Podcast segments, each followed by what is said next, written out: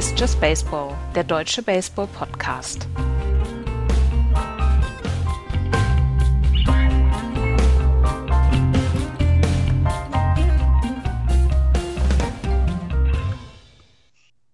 No-Hitter ohne Ende. Egal, wo man hinsieht, es fliegt einem der Ball um die Ohren. Dazu merkwürdige Dodgers, merkwürdige Red Sox und merkwürdige Run Differentials.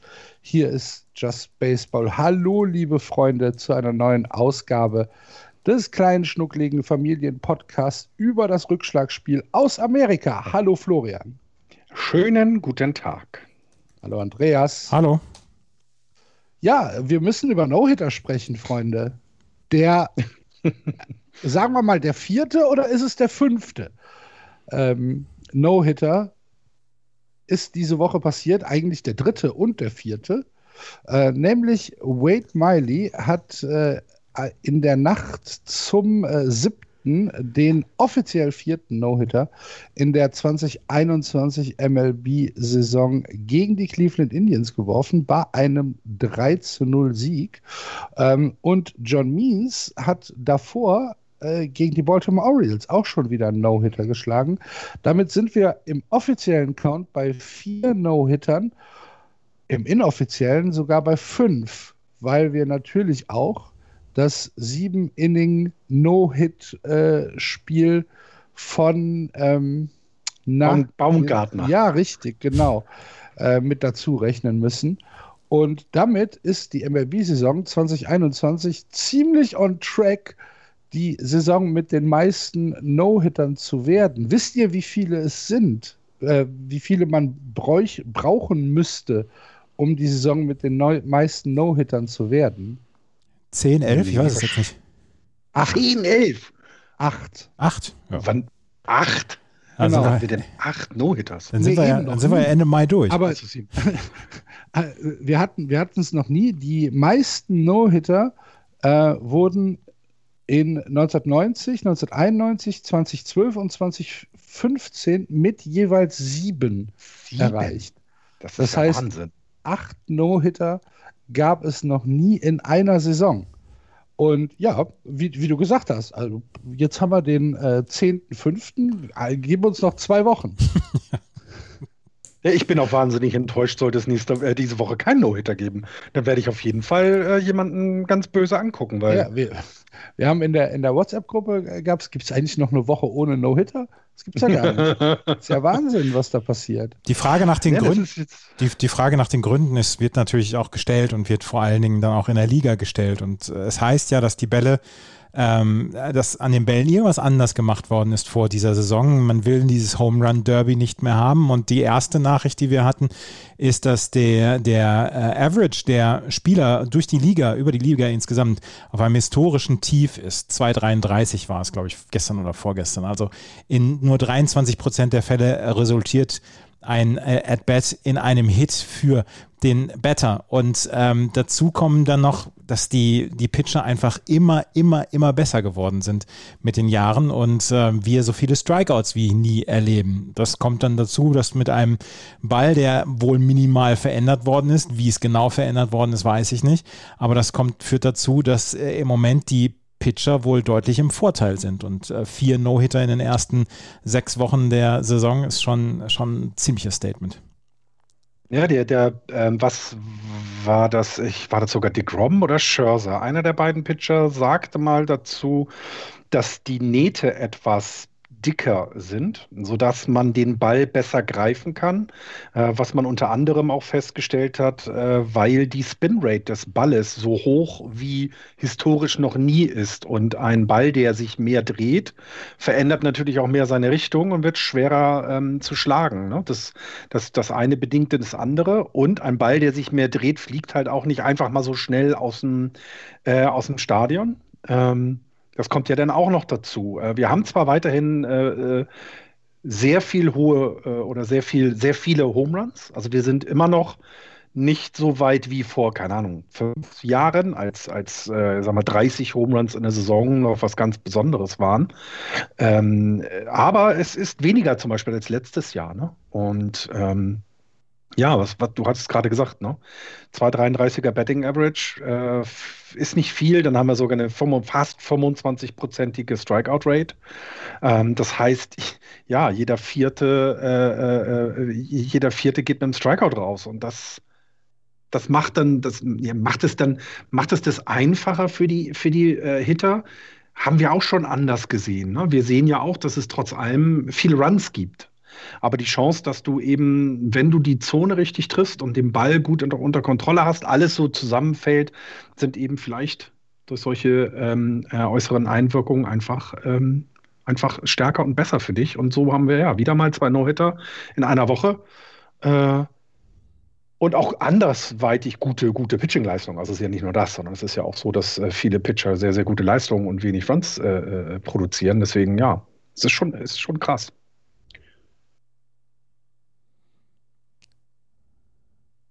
Ja. Das ist schon krass. Und Axel ist nicht mehr da.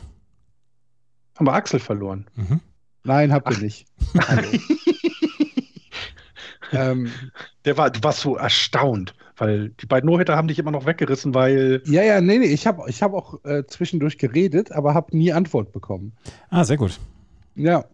Ähm, was, ich, was ich eben schon hier der Wand erzählt habe und euch jetzt dann auch nochmal sagen möchte, ist, dass zu so einem äh, No-Hitter ja aber auch immer eine Mannschaftsleistung gehört. Also es liegt ja nicht immer nur am Pitcher. Natürlich gibt der Pitcher die Vorgabe oder macht der, macht der Pitcher die Vorgabe, dass aus ähm, erreicht werden können. Aber es sind ja nicht nur Strikeouts, es sind ja nicht 27 Strikeouts, sondern es gehört auch immer ähm, eine, eine, eine Defensive dazu, die möglichst wenig Fehler macht und möglichst konzentriert ähm, den, den Ball äh, auf die First Base wirft, wenn, ähm, wenn er dann doch ins Spiel kommt. Und das dann jetzt schon in fünf Spielen gesehen zu haben, und wir sind am 10.05., ich finde das, ich finde das sehr, sehr beachtlich, ehrlich gesagt. Und ich weiß nicht, ob mir die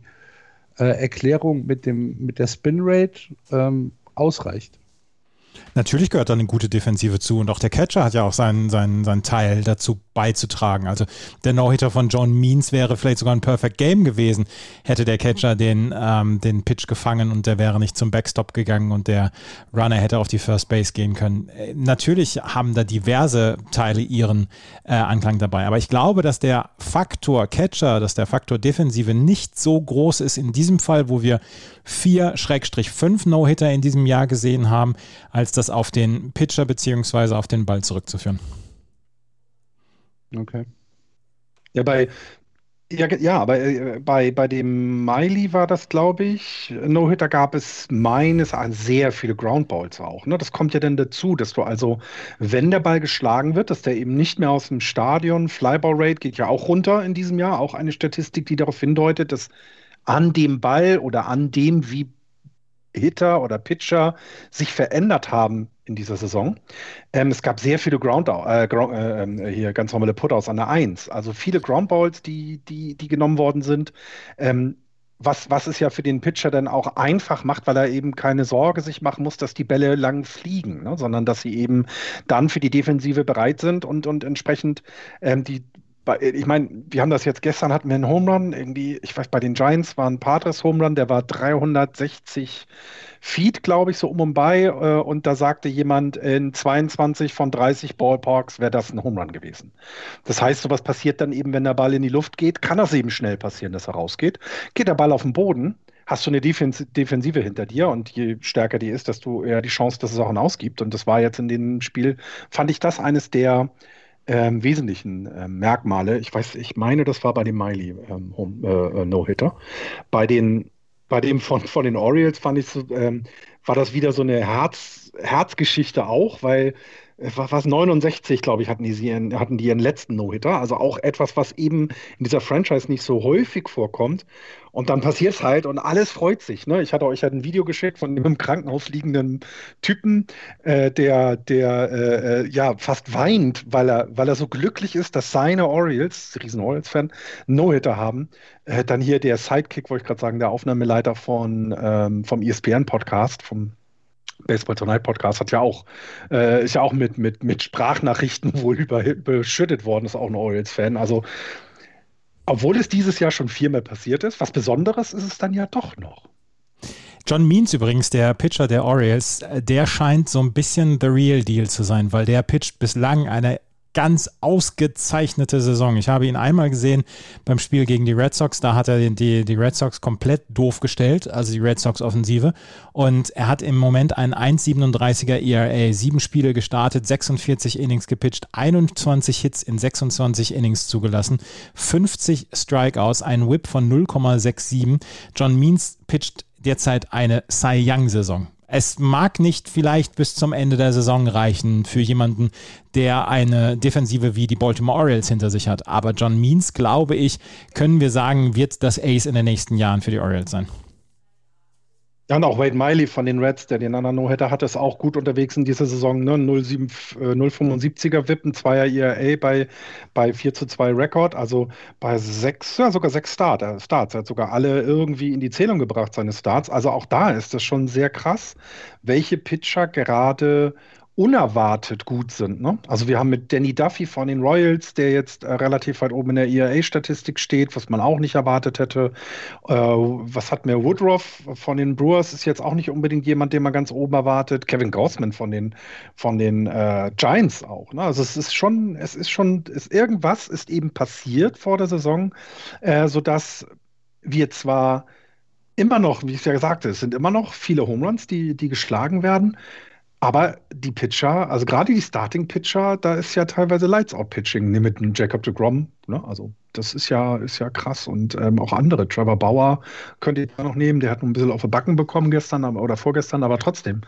Es ist ja nicht so, dass jetzt, ähm, also irgendwie ist das ähm, alles so komisch, so wie ähm, Axel das in dem Vorspann äh, erzählt hat in der Begrüßung der, der, der, Zuhörer, dass wir, dass wir irgendwie merkwürdige Run-Differentials haben. Haben wir eine Saison, in der es Spiele gibt, mit, mit, mit, äh, wo im Spiel 20 Runs gescored werden und dann hast du aber Pitcher, die eben so großartige Leistungen bringen. Also irgendwie ist es so eine, es, es, es passiert alles oder gar nichts äh, Saison. So ganz, ganz komisch. Ja. Ja, stimmt. Kann sein. Ich bin mir halt noch nicht über die Tragweite dieser vielen No-Hitter bewusst. Jetzt stellt euch mal vor, das geht so weiter und wir sind irgendwann im September. Äh, dann wirft, weiß ich nicht, Nathan Iovaldi seinen dritten No-Hitter in der Saison. so, und, wir, und, wir, sind, und wir sind beim 19. No-Hitter. Axel! So. ja. ja. so, ja, aber was passiert dann? Das kann, ich weiß nicht, ob man das sehen will. Nein, natürlich wird man das nicht sehen wollen. Aber also ich gehe jetzt erstmal davon aus, dass wir hier eine, eine komische Laune der Natur in allererster Linie hatten, dass wir diese vielen No-Hitter jetzt gesehen haben. Ich glaube nicht, dass wir am Ende der Saison bei 20 No-Hittern stehen werden. Worüber man sich ganz klar Gedanken machen muss, meiner Meinung nach, ist, wie man dieses Spiel wieder actionreicher gestaltet, weil niemand möchte 20 Strikeouts eines Teams sehen am Ende von neun Innings. Und das haben wir ja in manchen Spielen jetzt schon. Und das möchte eigentlich niemand sehen, außer es ist so eine Leistung wie damals Kerry Wood bei den Chicago Cubs. Aber ähm, letzten Endes glaube ich, dass sich das ähm, noch wieder normalisieren wird. Es ist die erste Saison nach der Pandemie, letztes Jahr 60 Spiele. Vielleicht müssen sich alle wieder so ein bisschen eingrooven, aber ich kann mir vorstellen, dass wir das in dieser Saison nicht mehr so häufig erleben. Ich hoffe es. Ich hoffe auf mehr Action. Ich hoffe auf mehr, auf mehr Action auf den Bases. Ich finde diese Saison bislang sehr, sehr unterhaltsam. Ich gucke ich gucke Baseball unglaublich gerne in dieser Saison. Aber ähm, 19 No-Hitter sollte es bitte nicht geben am Ende der Saison. Ja, weil gehst natürlich hat so ein, mit Florian. Ja, ja, ja, gehe ich mit, weil natürlich hat so ein No-Hitter das, also es ist eben was Besonderes. Ne? Also wir hatten es jetzt gerade gesagt, dass der Rekord dabei liegt, dass es sieben sind in einer Saison. Und sieben ist, also das ist schon viel. Jetzt sind wir bei vier. Es darf ja nicht Selbstverständliches werden dann, dann ist es nicht mehr wertvoll, finde ich. Und mhm. No-Hitter ist eigentlich wertvoll, weil das ja, wie du, wie du ja auch meintest, das ist ja eine Gesamtteamleistung. Jeder hat sich so angestrengt, dass kein einziger Ball ins Feld geschlagen wurde. Und ähm, das darf, das muss weiter was Besonderes sein. Aber was wir auch wissen, ist, dass die MLB innerhalb der Saison auf sowas natürlich gar nicht reagiert und auch gar nicht reagieren kann. Ähm, sie haben ja reagiert, was die Bälle angeht. Das ist also es gibt natürlich von der MLB da keine Aussage zu, aber äh, alle Medien, die man vor der Saison gelesen hat, haben gesagt, es gibt Änderungen am Ball. Es ist etwas verändert worden, sodass die Home Runs nicht mehr so fliegen wie im Jahr davor und in dem Jahr davor. Und das merkt man eben. Und wenn wir was ändern, sehen wir die Änderungen erst nächste Saison. Und so haben wir, haben wir eben dieses Jahr dann 19 No-Hitter und nächstes Jahr nur noch ein. Ich bin ja gespannt, ob wir dieses Jahr dann ein Perfect Game haben, weil alle vier No-Hitter waren nicht weit davon entfernt. Na, das dürfen wir nicht vergessen. Das war ja nicht ja. nur so, dass die, dass die äh, No-Hitter irgendwie mit, mit, keine Ahnung, fünf Walks, das kann ja alles passieren, das ist ja auch in Ordnung, weil so ein Walk bedeutet ja nur, es ist jemand auf Base und mit einem Double Play hast du zwei aus. Ne? Das ist alles gut mit einem schönen, schönen Double Play. Aber das hatten wir ja so noch gar nicht dieses Jahr, sondern es ging ja sogar eher in Richtung ein Perfect Game. Und also weit weg sind wir davon nicht. Und ich traue es genug Pitchern zu dass sie ein äh, ähm, Perfect Game werfen. Also ähm, die, die jetzt den No-Hitter geworfen haben, waren ja nun auch nicht prädestiniert dafür, das zu tun. Aber ähm, also da, da gibt es ja noch andere Kandidaten und mal gucken. Sind wir gespannt. Wir werden es weiter verfolgen und in dem Moment, wo wir es mitkriegen, kriegt ihr es da draußen auch mit. Aber ich wisst ihr denn, wisst ihr denn, welches Team, weil wir gerade die, du hattest, wir, wir hatten das gar nicht so erwähnt, ne? Es gab von den, von den vier No-Hittern sind zwei gegen die Indians gewesen, was dann ja auch schon wieder merkwürdig ist. Äh, wisst ihr denn, welches Team die meisten No-Hitter gegen sich bekommen hat? Du hast es uns eben schon gesagt. Ach so, habe ich. Die Phillies ja, sind's. Naja, die Dodgers auch mit 19. Die Dodgers äh, waren hier noch äh, quasi äh, anders aufgeteilt. Also Dodgers und Phillies 19. Äh, und die meisten No-Hitter geworfen haben auch die Dodgers mit 26. 26 No-Hitter, finde ich, ist eine ganz schön große Zahl, muss ich ehrlich gestehen. Also krass. Äh, die Red Sox 18 äh, selber geworfen, 12 kassiert und die Giants 17 geworfen, 16 kassiert. Ja, sehr gut waren wir auch im Statistikstollen, der uns jetzt auch äh, in den nächsten Themen beschäftigen wird, denn äh, wir haben natürlich auch ein großes Thema losgelöst vom Sportlichen, beziehungsweise vielleicht ist es gar nicht so losgelöst vom Sportlichen. Wir müssen uns mal wieder mit den LA Angels beschäftigen, die euch ja wieder eine Saison spielen, die besonders Andreas wahrscheinlich relativ wütend macht. Ähm, die Angels haben äh, jetzt reagiert und haben Albert Puchholz designated for assignment. Heißt es so? Ja. Entlassen. Released haben sie ihn sogar, nicht nur nicht Released mal designated. Haben sie ihn sogar. Ah, ja. siehst du, das war sogar noch mal was anderes. Äh, released haben sie ihn sogar. 24 Spiele, 1,98er äh, Schlagdurchschnitt, also unter der Mendoza-Line fünf Home Runs und dann haben die Angels gesagt: So, Albert, ab. Das Problem so, ist, das Problem. Geh zurück in die Eifel. du machst mir mein Team nicht kaputt. Genau. Als wenn er daran schuld ist. Nein, oh nein, Albert, Albert Puchholz ist natürlich nicht schuld daran, dass die Angels es seit Ewigkeiten nicht in die Playoffs äh, schaffen, beziehungsweise vielleicht hat er seinen kleinen Anteil, weil er extrem viel Kohle in den letzten Jahren verdient hat. Ähm, es ist das, also ich kann es nachvollziehen. Ich, ich war sehr überrascht über den, den Move. Das war letztes, letzte Wochenende, Sonntag, glaube ich, ist das passiert, ne? Oder Montag? Auf jeden Fall während eines Day-Spiels der Red Sox. Ähm, also es war nach unserer Aufnahme, weil ja, sonst dann war es Montag, dann war es Montagabend. Auf jeden Fall, mhm. ähm, die LA Angels haben, das muss man so wohl so deutlich sagen, sie haben keinen Platz mehr für, ähm, für Albert Puchholz. Sie haben mit der DH-Position, wo Puchholz die ganze Zeit sonst war, haben sie jetzt mit Shohei Otani jemanden, der gesund ist auf dieser Position, der sowohl pitchen kann als auch ähm, schlagen kann. Und Shohei Otani kann nirgendwo im Feld spielen. Der muss auf der DH-Position sein, weil den musst du ja auch gesund halten, damit er dann auch pitchen kann. Ähm, du hast dann mit jemanden wie Jared Walsh, den du auf die First Base stellen kannst. Du kannst weitere Spieler auf die First Base setzen. Du brauchst jemanden wie äh, Albert Puchholz nicht. Und die, äh, die Verantwortlichen haben wohl vor der Saison gesagt, mit Puchholz war abgeschlossen oder abgesprochen, dass er in dieser Saison seltener zum Einsatz kommt. Ähm, jetzt haben sie ihn released, weil ähm, sie hätten ihn gar nicht designaten können für, für Assignment, ähm, weil er ich glaube sogar eine, eine Möglichkeit hat, dem zu widersprechen. Und sie hätten ähm, dann auch niemanden gefunden, der diesen Spieler aufnimmt, weil er einfach in diesem Jahr dann noch 30 Millionen Dollar verdient.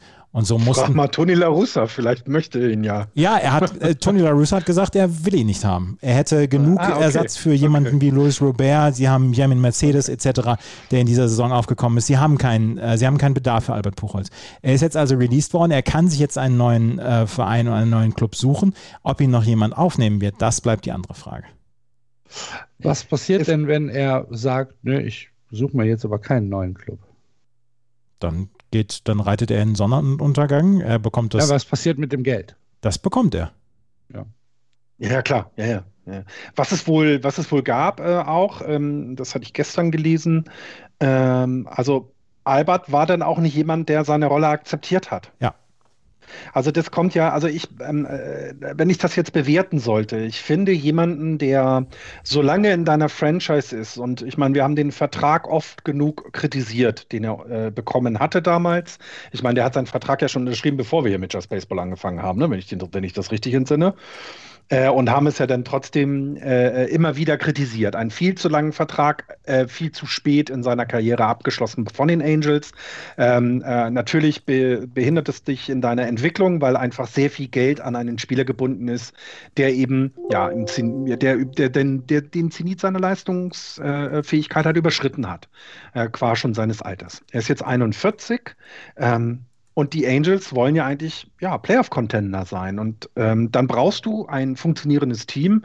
Und ich, ich finde es komisch, wie sie es gemacht haben. Also er hatte ja nicht mal eine Chance, nochmal quasi ein letztes Spiel vor den Fans zu bekommen oder ähm, sie, ne, sich so zu verabschieden und das Ganze so ein bisschen, bisschen, ja, angenehmer für alle zu machen. Aber das, was ich gelesen habe, er hat es ja wohl auch nicht eingesehen. Also Puchholz hat wohl auch nicht eingesehen, dass er eben nicht mehr gut genug ist für einen Everyday-Spieler und sich bitte auf der Bank einzufinden hat und hat dann wohl auch die Coaching- und Managing-Skills von äh, Joe Madden äh, ähm, lautstark ähm, äh, kritisiert. Und das kannst du dir nicht erlauben in einem Team, das eigentlich in die Playoffs will, das jetzt nicht gut gestartet ist und eigentlich ja einen Teamzusammenhalt braucht, dass alle an einem Strang ziehen und mal was reißen. Und dann wiederum kann ich es verstehen, dass du dann sagst, nein, dann geh bitte wir brauchen dich jetzt nicht, ähm, du bist zu schlecht, äh, du kostest Geld, aber dann zahlen wir es halt, hätten wir sowieso gemacht dieses Jahr. Da machen wir das eben nicht schön für alle, sondern, sorry, dann äh, trennen sich jetzt hier unsere Wege und dafür musst du jetzt Profi genug sein. Sein Leistungsabfall von den St. Louis Cardinals zu den LA Angels war atemberaubend. Der hatte in seiner 2003er Saison hat er ein äh, Offensive War, also Wins above Replacement von 8,6, danach 7,9, 7,1, 6,8, 7,5, 7,9, 6,7 und dann ab der Saison bei den Angels 4,0 2012 noch und dann 1,3, 3,2, 2,6, 1,7, minus 1,7, 0,2, 0,2, minus 0,4 und in dieser Saison auch minus 0,4. Der hat nicht in einer Saison, in der er bei den Angels war, auch nur ansatzweise das Limit oder das Level erreicht, was er in St. Louis hatte. Das ist, du hättest, du hättest die Kohle in Los Angeles auf der Hauptstraße verbrennen können. Das wäre ein ähnlicher Wert gewesen. Ich reg mich ein bisschen auf, Entschuldigung. Das aber nicht an ihm. Ja, der Wins Above Replacement ist ja schon eine relativ individuelle Statistik. Ja, das stimmt. Ja, bei, also vielleicht ist da, also irgendwas kann ja da nicht stimmen. Wir müssen ja, ja. auch tatsächlich mal diesen, diesen Bogen jetzt spannen zum, ähm, zum, zum Baseball, zum aktuellen Baseball, weil wir wollen heute auch mal so ein bisschen auf die Standings eingehen, die wir ja in den letzten Wochen noch nicht so wirklich beachtet haben. Und wenn wir uns die LA Angels angucken, die mit äh, 15 und 18 viereinhalb Spiele hinter den Oakland Athletics auf dem fünften Platz der American League West stehen, mit einem Run Differential von minus 27 und einem äh, Last 10 von 3 und 7, dann muss man da einfach drüber sprechen. Andreas hat diese Woche in die, in die, in die Gruppe geschrieben, ich verstehe es nicht. Da ist Mike Trout, da ist Shohei Otani, zwei der aufregendsten Spieler im, im Baseball und die Angels kriegen nichts gebacken, nichts. Sie kriegen es wieder nicht geschafft, irgendwas äh, hoch, also irgendwas zu, zu, zu machen. Sie haben keine schlechte Mannschaft. Und trotzdem funktioniert es nicht. Und dass Albert Puchholz da seit, seit 2013 irgendwie nicht die Leistung gebracht hat, die man sich vielleicht von ihm erhofft hat, als er aus St. Louis dahin gewechselt ist. Okay. Aber es ist ja nicht nur Puchholz. Jedes Jahr passiert da irgendwas, was wir nicht verstehen. Und das ist ja dieses Jahr wieder genauso. Du bist ja richtig wütend. Na, ich bin, ich, was heißt wütend? Auf der einen Seite finde ich es halt lustig. Ähm, auf der anderen Seite tut es mir halt so unfassbar leid für eben Mike Trout. Für, auch für Shohei Itani, okay. Aber in erster Linie wirklich für, für Mike Trout, wo ich halt einfach sage, was für eine, was für eine Tragik in seiner bisherigen Karriere, dass er halt bei den Angels ist. Und bis an sein Karriereende bei den Angels bleiben wird. Bei den Angels bleiben wird, es sei denn, es kommt zu einem Versicherungsfall bei den Angels. Dann wird es allerdings danach, im Laufe danach, wird es dann zu mehreren Versicherungsfällen ja, kommen. Ja, und, und wir haben ja, wir haben ja, wir haben ja schon immer wieder mal auch über, über den guten Mike Trout gesprochen und haben ihm gesagt, dass er es geschafft hat, in diesem Jahr wieder besser zu werden, dass er Lücken gefüllt hat, die die letzten Jahre sich aufgemacht haben in seinen individuellen Statistiken. Und äh, dass es eben bedeutet, er ist eigentlich sogar ein besserer Mike Trout, als es eben vielleicht letztes und vorletztes Jahr war. Und so wie du es gerade gesagt hast, die Angel kriegen es nicht auf die Kette, davon zu profitieren. Und das das ist, das ist ärgerlich, aber es scheint eben, und das sagt ja auch diese Entlassung ähm, von Albert Puchholz so ein bisschen mit aus. Es scheint in dieser Franchise ja irgendetwas dysfunktional zu sein. Mhm. Egal wie du es machst, auch der Herr Puchholz ist ein, ist ein Profi und er ist ein erwachsener Mensch und natürlich ist er auch gekränkt, wenn ihm gesagt wird, du musst jetzt auf die Bank. Ich meine, alle seine, alle, alle Artikel, die darum gehen, dass er DF8 wurde, fingen damit an, dass der Future Hall of Famer DF8 wurde. Also released. er ist ja auch jemand. Released, nicht DF8.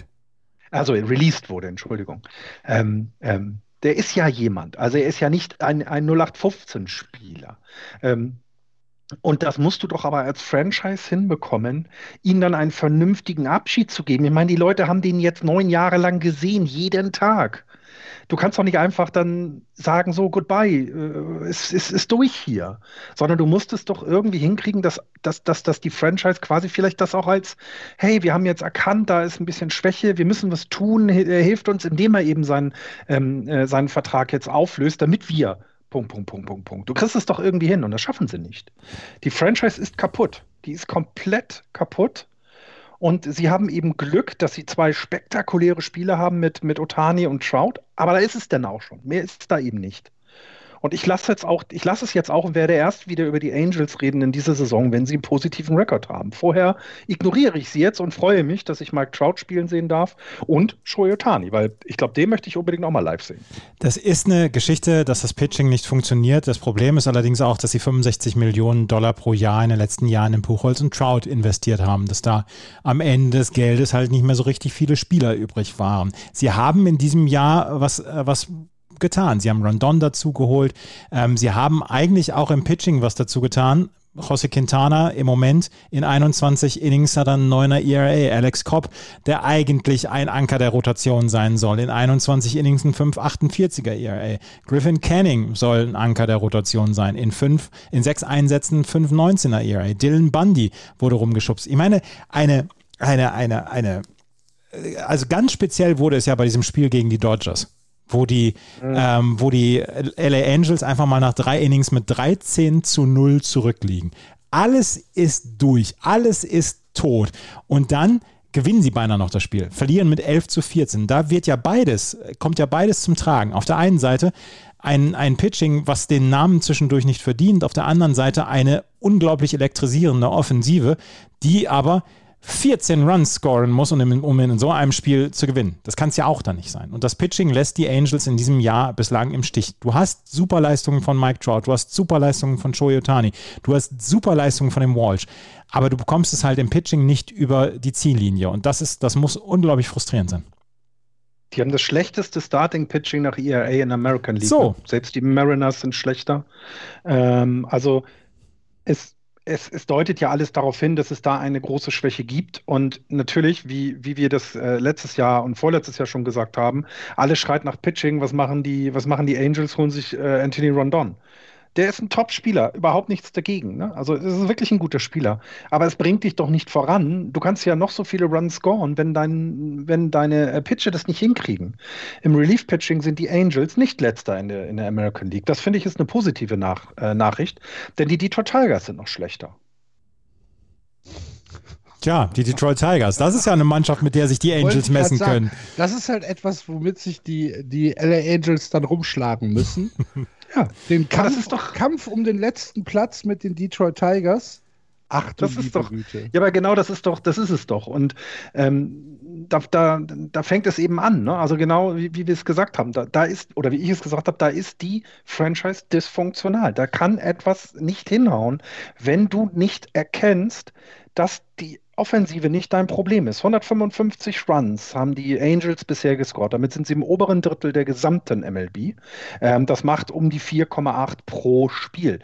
Also überlegen wir uns mal, wenn dein blödes Starting-Pitching ein bisschen verbessert wird und ein Durchschnitts-ERA von, lass es 3,9 sein, und dann, das ist ja noch nicht mehr viel verlangt, und dein Relief-Pitching etwas stabilisiert ist, dann bist du vielleicht sogar schon bei einem positiven Rekord und verbesserst dich dann dadurch, dadurch, dass du auch mehr Selbstvertrauen eben bekommst und, und, und. Ich meine, wir sehen ja bei Teams, wo sowas passiert. Und es passiert eben nicht. Und äh, dann, dann, ja, wie gesagt, das ist heute das letzte Mal, dass ich über die Angels rede, weil das, das ist vergebene Lebensmühe irgendwie. Lebensmühe ist es auch, ne? Vergebene.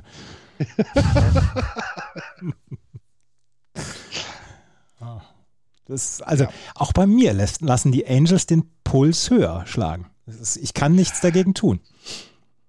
Ja, das, ähm, das merkt man ab und an.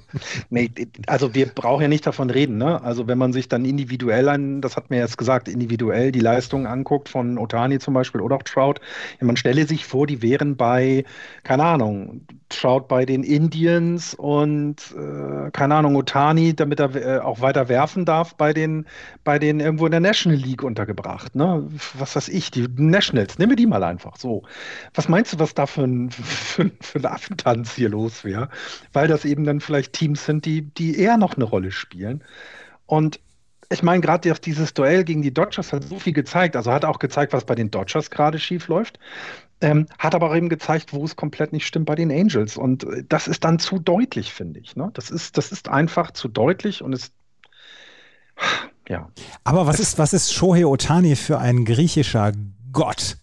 Ja. Erstens, der wirft mit einer, mit einer unglaublichen Leichtigkeit 100 Meilen die Stunde und mit einer unglaublichen Leichtigkeit befördert er den Ball über den Zaun. Das ist der Wahnsinn, was der, was der machen kann. Der, der Typ ist ein Erlebnis. Ernsthaft. Ja, und auch die, äh, ich finde auch, ähm, ähm, ähm, also du hast ja manchmal so Power-Hitter, also zum Beispiel Mike Trout ist ja nicht so groß, ne? Der sieht ja so kompakt aus, ne? Wie so eine Kampfmaschine. Und Otani sieht echt aus wie so ein griechischer Gott. Groß, muskulös. ähm, äh, ich finde, im Gesicht sieht er manchmal noch aus, als wenn ihm sein Babyspeck noch irgendwie ja. nicht ganz rausgewachsen ist. Was es dann wieder so sympathisch macht, was ich nicht irgendwie könnte ja auch schnell, so ein Überathlet kann ja auch schnell mal arrogant aussehen, weil er eben so gut ist. Ne? Das tut er gar nicht. Ja? Es, ist, äh, äh, es macht Spaß, seine At-Bats sind echt gut anzusehen, finde ich auch. Das ist, ähm, das ist jedes Mal immer etwas, was wirklich Spaß macht, weil er eben auch noch schnell zwischen den Bases ist, weil er schnell, ähm, weil er ja auch ein Double und so weiter mal eben hinkriegt und nicht nur den Ball rausschlägt. Und wenn er pitcht, wenn er mal die Zone unter Kontrolle hat, ist das nicht nur toll, sondern auch elegant anzusehen, ja, finde ich. Ja, ja. Also es ist ein sehr, sehr ähm, ein Pitcher, den man einfach auch sehr gerne dann zusieht, wenn er wirft. Ne? Also halten wir fest. So ja. Zackig. halten, halten wir fest, äh, Otani ist der griechische Gott und Trout ist der Kubikmeter. Ja, aber den du gerne hast, ne? Also den, den, den, den Kubikmeter, den liebst du. Ja, ja, ja. Das ist dein Kubikliter. Kubikmeter, Kubikmeter ein Kubikmeter voller Liebe ist das. Ja. Das ist ein sehr schöner Sendungstitel. Ja. ja. Ja, aber äh, ich meine, äh, um jetzt äh, quasi mal über Überleitungspreise zu bekommen, in, L in LA ist ja im Moment wirklich nicht so viel gut, ne? Insgesamt, was Baseball angeht. Ne? Auch die Dodgers sind nicht sind nicht mehr der acht, äh, achtarmige Kraken. Also, also im Moment nicht. Im ja. Moment sind sie tatsächlich in einem, in einem Slump, den wir so, aber glaube ich, auch nicht vorausgesehen haben, oder? Nein, da, Nein, aber auf gar keinen Fall. Nein. Wir haben alle gesagt vor der Saison, die Dodgers sind das Team, 120 Siege sind drin. Ähm, die, die haben das, äh, äh, die haben das am best zusammengestellte Team, am besten zusammengestellte Team. Ähm, Im Moment ähm, passt es halt nicht. Und vielleicht ist es gut für die Dodgers, dass das am Anfang der Saison ist, nicht am Ende, weil dann kann es ja äh, Implikationen, äh, noch stärkere Implikationen auf die Standings haben. Aber sie finden im Moment nicht den Weg, Serien zu gewinnen. Also etwas, was letzten Jahre, und ich glaube, ich meine, dass sie im letzten Jahr in der kurzen Saison nicht eine Serie verloren haben. Ich glaube, sie hatten eine Vierer-Serie gegen die Ace, die sie unentschieden gespielt hatten. Ähm, äh, das Jahr davor müsste ich jetzt nochmal recherchieren. Da, es kommt einfach nicht so häufig vor, dass die Dodgers eine Serie verlieren. Und jetzt haben sie fünf Serien hintereinander verloren. Fünf. Sie haben zum ersten Mal seit 2017 haben sie fünf Serien hintereinander verloren. Und zum ersten Mal fünf Siege und 15 Niederlagen in einem 20-Spiele-Run ähm, seit 2018 das, das passiert sonst nicht. Und dass die Dodgers 5 und 15 aus den letzten 20 Spielen sind, zeigt zwei Sachen. Auf der einen Seite, dass sie einen unglaublichen Start hatten, weil sie jetzt immer noch positiv sind. Und zweitens, dass auch, auch das Team der Dodgers nicht gefeit ist vor einem Slump. Und drittens vielleicht sogar, dass sie den Slump dann schon hinter sich haben, weil ich habe heute noch einen Artikel auf ESPN gelesen, wo es darum ging, ja, so richtig, so richtig sagen und so richtig an den Gründen festmachen kann man es gar nicht, ähm, warum die Dodgers ähm, in den letzten 20 Spielen so versagen. Ja, sie sind nicht mehr so gut mit ihrem Pitching wie in den ersten 15 Spielen. Ja, sie sind nicht mehr so offensiv stark wie in den ersten 15 Spielen. Aber wenn man diese beiden Dinge zusammennimmt, dann darf das eigentlich nicht auf eine 5 und 15 Serie hindeuten. Aber sie kriegen es im Moment nicht an einem Tag hin, sowohl Pitching als auch Hitting hinzubekommen. Und dass die Dodgers elf Runs gegen die ähm, Angels abgeben in einem Spiel, in dem sie 13 zu 0 führen und das beinahe noch verlieren, das darf darf es ja eigentlich nicht geben. Nein, nee, eigentlich genau. nicht. Aber der Bullpen ist im Moment so ein bisschen die Sorge, würde ich jetzt behaupten, wenn du das nimmst. Ähm, der, äh, die haben ein ERA von 4,11 als im Relief-Pitching. Sie haben allerdings den Bullpen nicht so häufig im Einsatz wie andere. Das darf man dabei nicht vergessen. Das Starting-Pitching hat jetzt schon über 200 Innings insgesamt äh, in der gesamten MLB. Äh, damit da. Also äh, das, das ERA, der Starting-Pitcher, ist immer noch das Beste in der gesamten Liga. Ähm, mit, mit einem 2-0er. Also ne, es liegt, wie du selber gesagt hast, es liegt nicht am Starting-Pitching. Ähm, äh, ach nee, zwei, äh, Entschuldigung, 297er äh, so, äh, als Starting-Pitcher, aber damit das äh, zweitbeste in der gesamten Liga. Ähm, aber es ist ähm, es scheint eben so zu sein, dass dann, wenn die Offensive mal klickt, die, die das Pitching irgendwie nicht hinhaut. Also Kershaw hat es ja äh, letzte äh, gehabt, dass er da irgendwie seinen, seinen Wackler hatte, obwohl die Dodgers Offensive ja gezündet hatte. Dann passt es da nicht. Und andersherum, wenn das äh, Starting Pitching eben gut ist, dann, dann, dann ja, klickt die Offensive nicht so hinterher. Das müssen sie wieder in Einklang bringen. Aber wenn es jemand schafft, dann glaube ich daran, dass es die Dodgers sind, ähm, weil sie auch immer noch ein, ein, sehr gut funktionierendes Team haben. Du siehst auch innerhalb, also äh, ich meine hier, Trevor Bauer hat sich jetzt ja sehr, sehr ähm, offen darüber geäußert äh, in der Presse, dass er einfach komplett verärgert ist, dass sie nicht gewinnen, aber er hat ja kein Fingerpointing betrieben, sondern hat gesagt, wir alle müssen uns eben zusammenraufen und gucken, dass wir es einfach wieder auf die Kette kriegen, denn können tun sie es ja, das wissen wir alle. Nur manchmal, ja, so ein Slump kommt, Ne? Du, du, kannst die nicht, du kannst sie nicht abwehren manchmal. Ähm, du musst halt einen Weg daraus finden. Und ähm, ich bin mir völlig sicher, dass spätestens in zwei Wochen, wenn die Dodgers zu den Giants kommen, dass sie dann aus dem Slump raus sein werden und äh, uns den Arsch versohlen werden, weil wir auf dem Platz 1 sind. Ja, also ich. Ja, also das, was Andreas gerade eben schon gesagt hat, die, die Sorge in Anführungsstrichen der anderen Teams muss sein, dass das jetzt der Slump der, der Dodgers ja. war ja. für 2021. Ja. Und die sind jetzt zweieinhalb Spiele hinter den Giants zurück, sind immer noch positiv und haben ihren Major Slump hinter sich. Okay. Ähm, also wenn, wenn, wenn das das ist, wenn, äh, wenn, wenn das Stehst auf und applaudierst. Ja, stehe ich auf. Erstens stehe ich auf und applaudiere, nein, aber zweitens ist es, ist es so, dass ich halt sage, okay, das, ist immer noch verkraftbar. Natürlich ist es aus den letzten 20 Spielen 5 und 15 zu gehen, ist das ähm, sicherlich etwas, was bemerkenswert ist und sicherlich etwas, über das wir reden müssen, weil halt die Gründe, wie ihr gerade schon gesagt habt, ja nicht so offensichtlich sind, weil du, mhm. wenn du das Starting Pitching ansprichst eben, die Dodgers haben von ihren ähm, 35 Spielen, die sie bisher gemacht haben, sind 21 Spiele als Quality Starts bewertet worden. Das ist eine, eine Wahnsinnsquote. Das ist absoluter Wahnsinn. Wenn du dir die ganzen Statistiken anguckst, der, also die Individualstatistiken, sei es Offensive oder sei es Defensive, dann ist es immer noch Top Baseball. Dann ist es immer noch eine, eine Mannschaft, die du so wahrscheinlich nicht wirklich besser zusammenstellen kannst. Und wenn du dann halt einfach mal über so ein über so ein Span von 20 Spielen, was ja dann schon eine relativ große ähm, Datenmenge ist, äh, wenn, wenn du da halt sagst, okay, 5 und 15, dann, ich weiß nicht, ob das alles irgendwie ähm, dann nur mit, wie hat Andreas es eben gesagt, mit einer Laune der Natur zu erklären ist, aber vielleicht dann halt doch. Vielleicht sind es halt diese, diese merkwürdigen Momentum-Changer, dieses merkwürdige, ja, jetzt haben wir halt dann einfach mal so eine Serie, wo, wenn es auf der einen Seite klappt, es auf der anderen Seite nicht klappt und vice versa. Und wenn das dann der Slump ist und sie kommen da raus und spielen jetzt in den nächsten äh, 15 Wochen wieder ihr normales äh, Dodgers Baseball, ja, dann ist das, dann ist das keine gute Nachricht für die National League West. Immer noch mhm. nicht.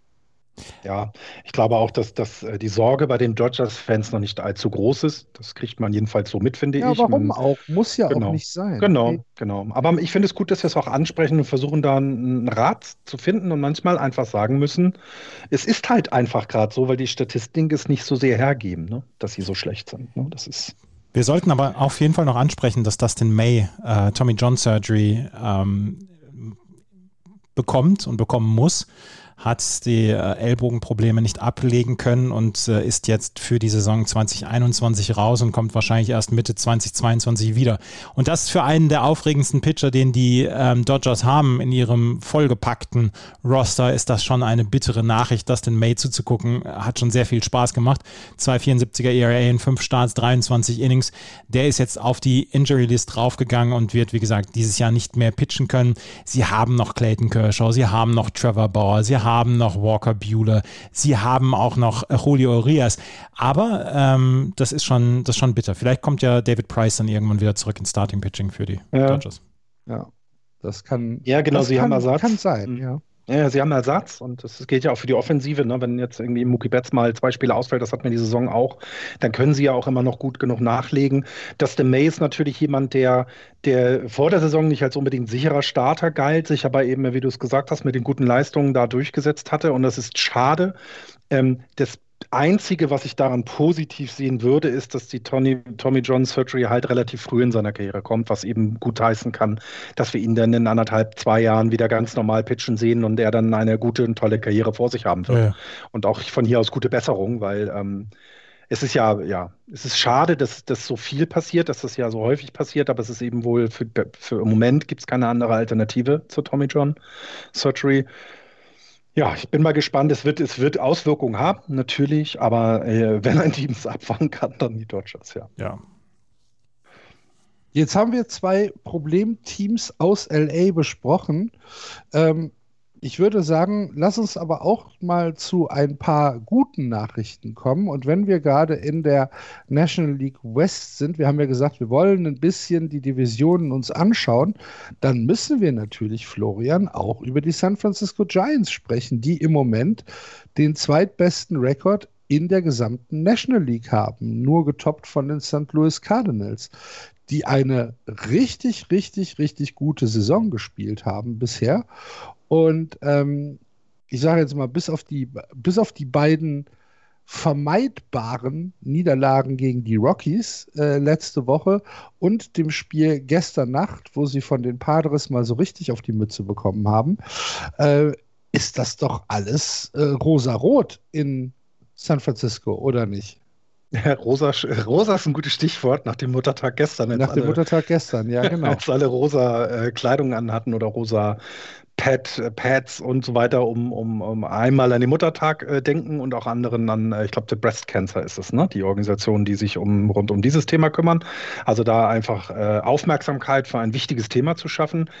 Ja, gestern war natürlich äh, keine, keine schöne, ähm, keine, kein, kein schönes Spiel. Es war relativ deutlich, vor allem, weil das macht das Ganze eben so schade. Johnny Cueto kam aus seiner Verletzung wieder und wurde dann doch sehr deutlich rumgeschubst.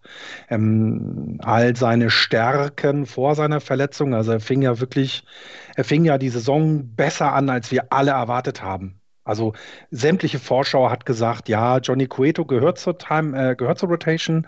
Ähm, wir, wir nehmen ihn weiter mit, aber wir erwarten jetzt nichts Großes. Und er hatte dann ja wirklich gut angefangen mit, mit dem ERA von zwei und tolle Leistung gebracht, ein Complete Game dabei gehabt. Dann kam seine Verletzung, jetzt kommt er wieder und dann ist das, ja, dann, ja, kein, keiner seiner Pitches kommt richtig durch, sondern er wird eher rumgeschubst. Und das macht es natürlich jetzt, jetzt dieses ganze Positive wird durch so eine Niederlage natürlich dann erstmal so ein bisschen gedrückt. Aber insgesamt haben wir hier, sehen wir hier ein Team, was alle komplett überrascht.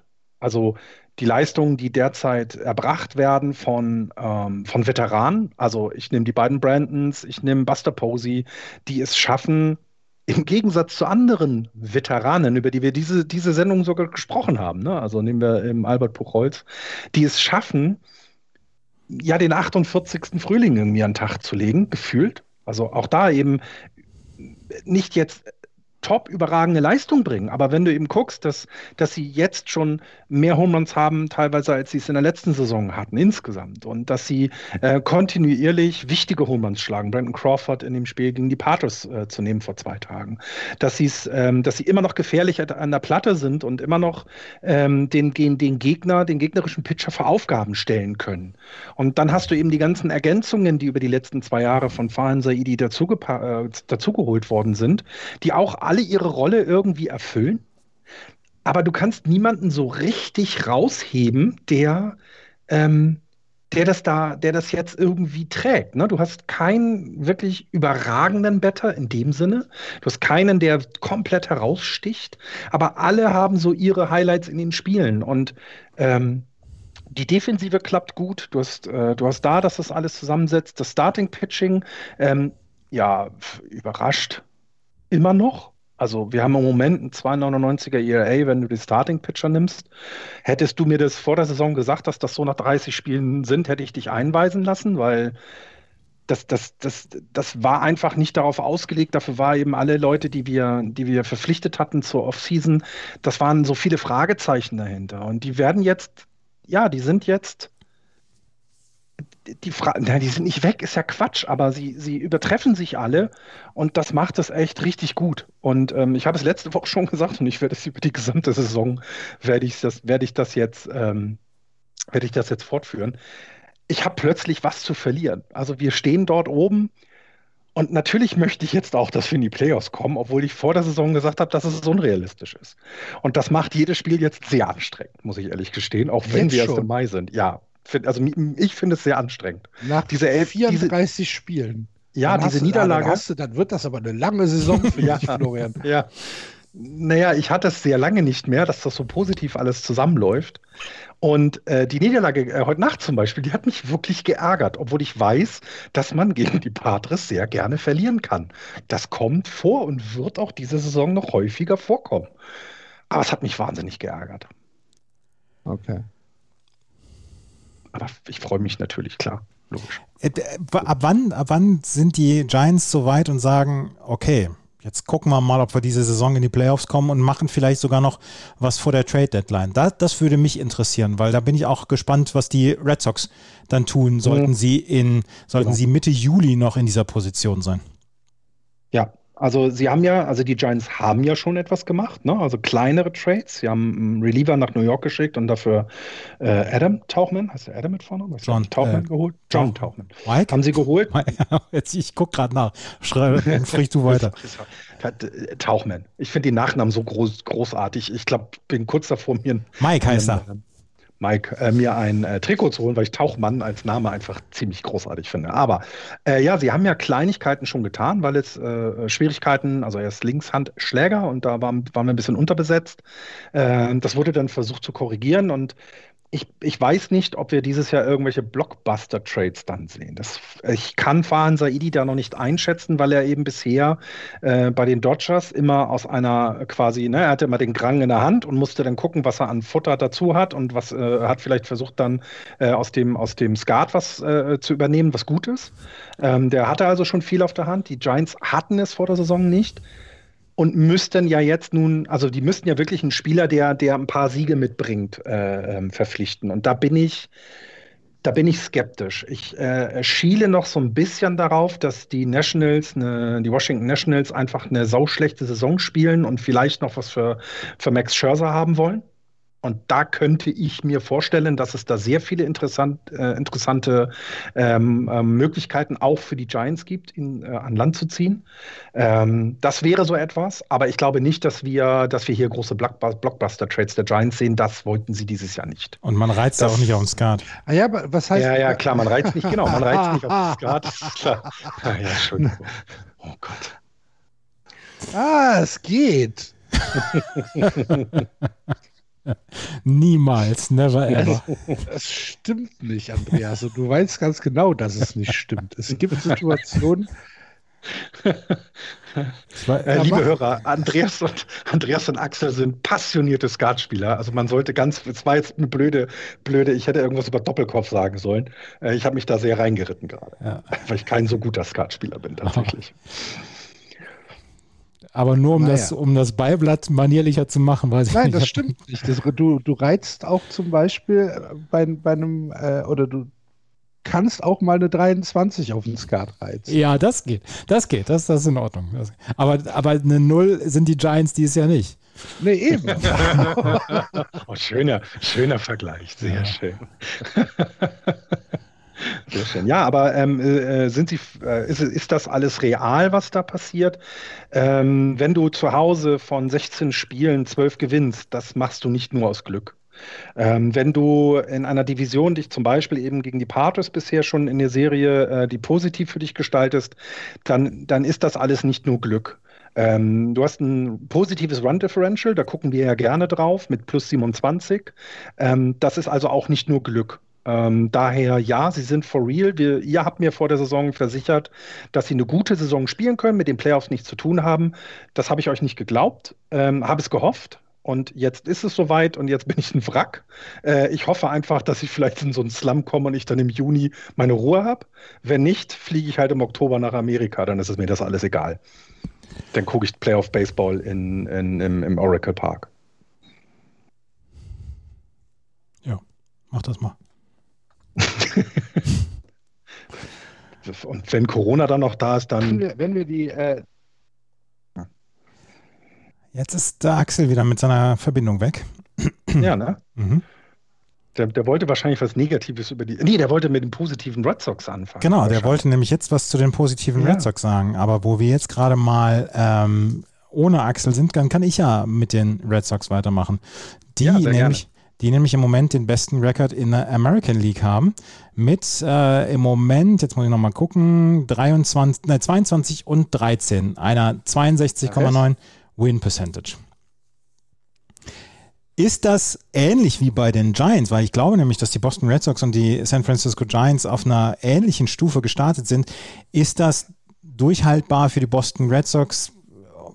Ist das, also können wir die Frage genauso stellen, ist das durchhaltbar für die Boston Red Sox? Und ich bin mir da im Moment noch nicht sicher. Ich genieße den Baseball, den die Boston Red Sox hier in den ersten fünf Wochen gespielt haben. Hallo? Genieße ich sehr. Da ist er ja wieder. Da ist er wieder, der Axel. Hallo.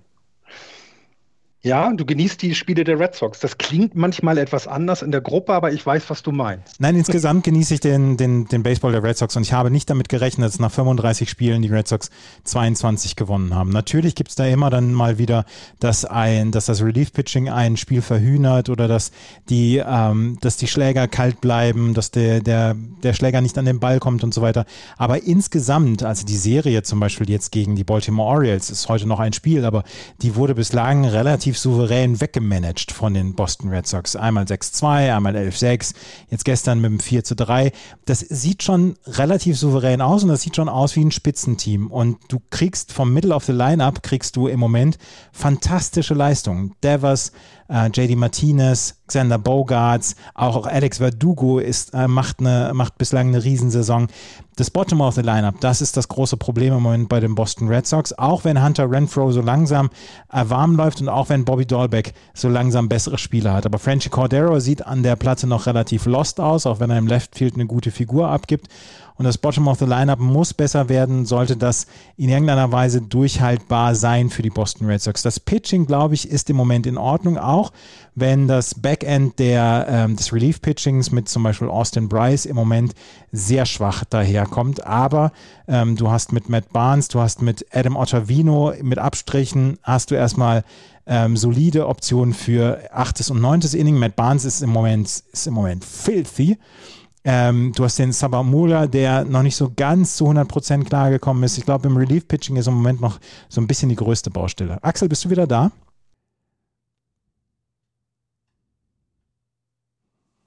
Axel hat uns leider verlassen wegen Verbindungsproblemen. Das tut uns ganz außerordentlich leid, aber jetzt müssen wir die Show zu zweit zu Ende bringen. Hast du noch was zu sagen zu den Boston Red Sox?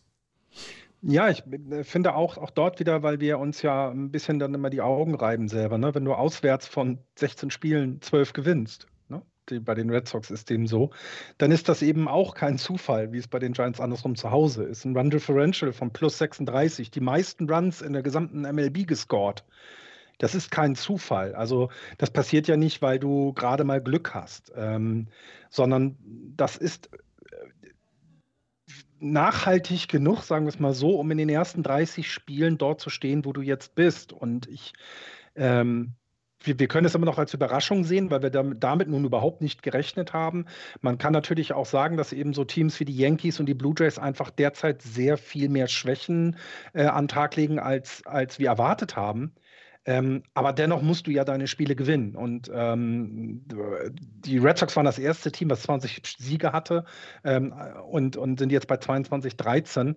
Ähm, ob es dann am Ende bei der hohen ähm, Winning Percentage bleibt, das ist ja die Frage. Und klar, da kann man dann immer noch Zweifel haben, weil du selber ja gesagt hast, dass die Dichte im Team eben noch nicht da ist. Ne? Das Starting Pitching überrascht derzeit. Das Relief Pitching hat im Moment ein paar Schwächen noch, aber auch da ist ja Stabilität vorhanden.